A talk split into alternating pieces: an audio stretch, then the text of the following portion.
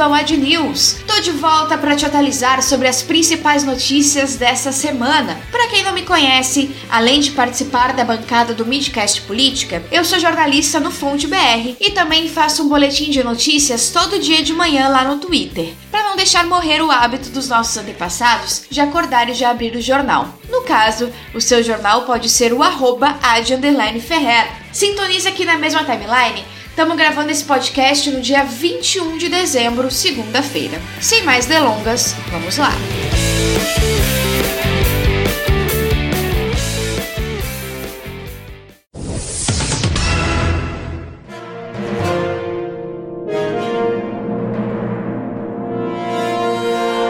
Ou não, outro crime de responsabilidade. Se mover aparato estatal para salvar o filho de investigação não é crime de responsabilidade, eu nem sei por que a gente tem Constituição. Essa semana saíram mais informações sobre os relatórios que a Agência Brasileira de Inteligência teria feito para ajudar a defesa de Flávio Bolsonaro no caso das rachadinhas. Segundo revelou a Cruzoé, os relatórios foram entregues para a advogada de Flavinho pelo próprio diretor-geral, Alexandre Ramagem. Vocês devem lembrar que quando Sérgio Moro saiu do governo, ele acusou o Bolsonaro de tentar interferir na PF, trocando o comando da corporação por Alexandre Ramagem. É tudo coincidência, pode acreditar.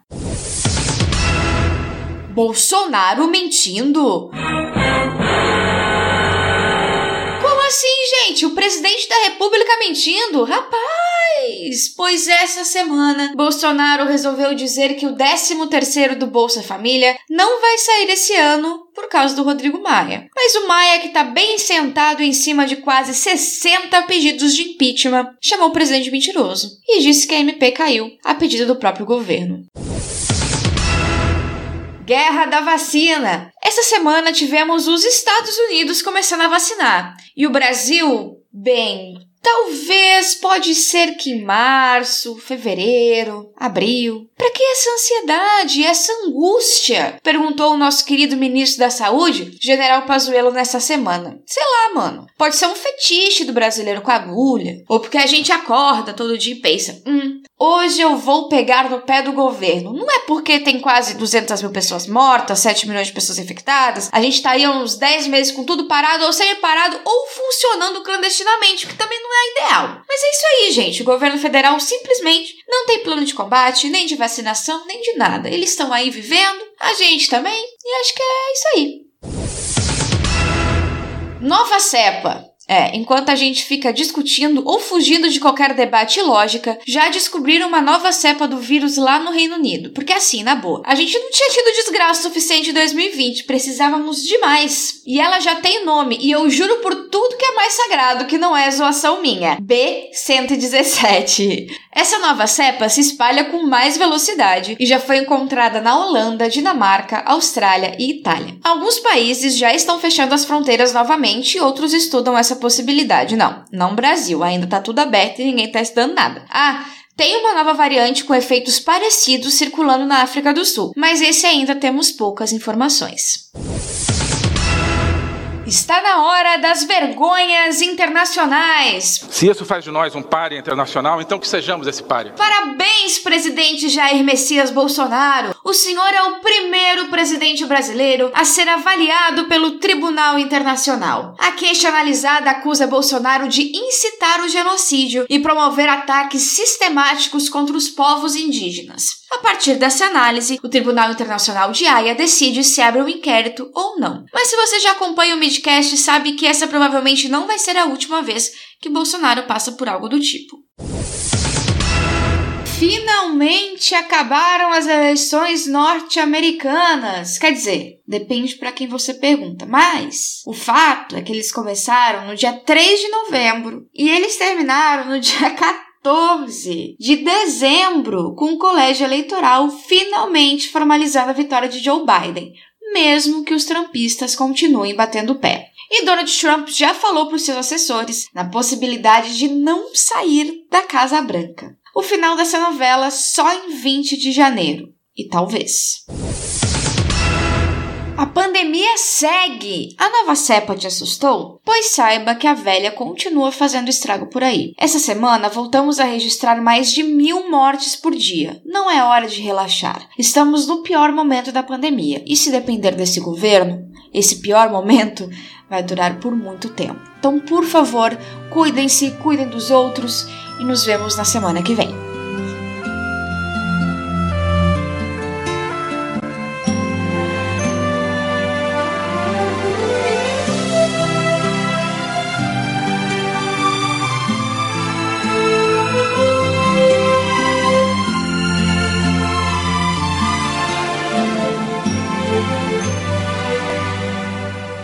Ela veio às seis da matina na porta da sua mansão. Mesmo de pijama lhe deu ordem de prisão. Meu irmão, que o carioca comemore com muitos sorrisos de máscaras, pra Record conduzir com louvor, levando o cheiro de enxofre pra longe, pastor. A celebração vai do Leblon até Santa Cruz. Agora que o bis-prefeito está em seu lugar. Mas quando o gado até mugia, a turma da cloroquina corria pro zap chorar, lamentando o xadrez do bispo, amigo do senador. Natal lavação que a Universal faz em todo lugar. Assiste agora o sobrinho levado à prisão.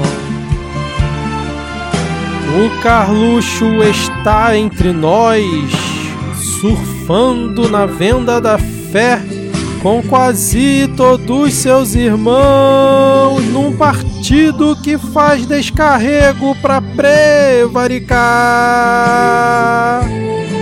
Num partido que faz descarrego para prevaricar. E projeto universal que começou aqui no Rio Crivella e não deu certo. Tchau, bispo, nunca mais volte. No limbo da ideologia de gênero do seu capitão. O pai da mentira viu sua eleição desmoronar. Na pandemia menosprezou a morte Guardiões todos viram sem termo QG da propina ao altar e pra polícia trocou até o chip do seu celular. E pra polícia trocou até o chip do seu celular. Que a sua face de bolor estejamos imunes. Aguarde que a hora do mito ainda vai chegar. Mesmo que sejam falhas as instituições, Zé Pilintra recado vai dar. População nunca se esquecerá. Os anos de cheiro de enxofre espalhado no ar. Os anos de cheiro de enxofre espalhado no ar. O projeto universal que nunca mais há de voltar.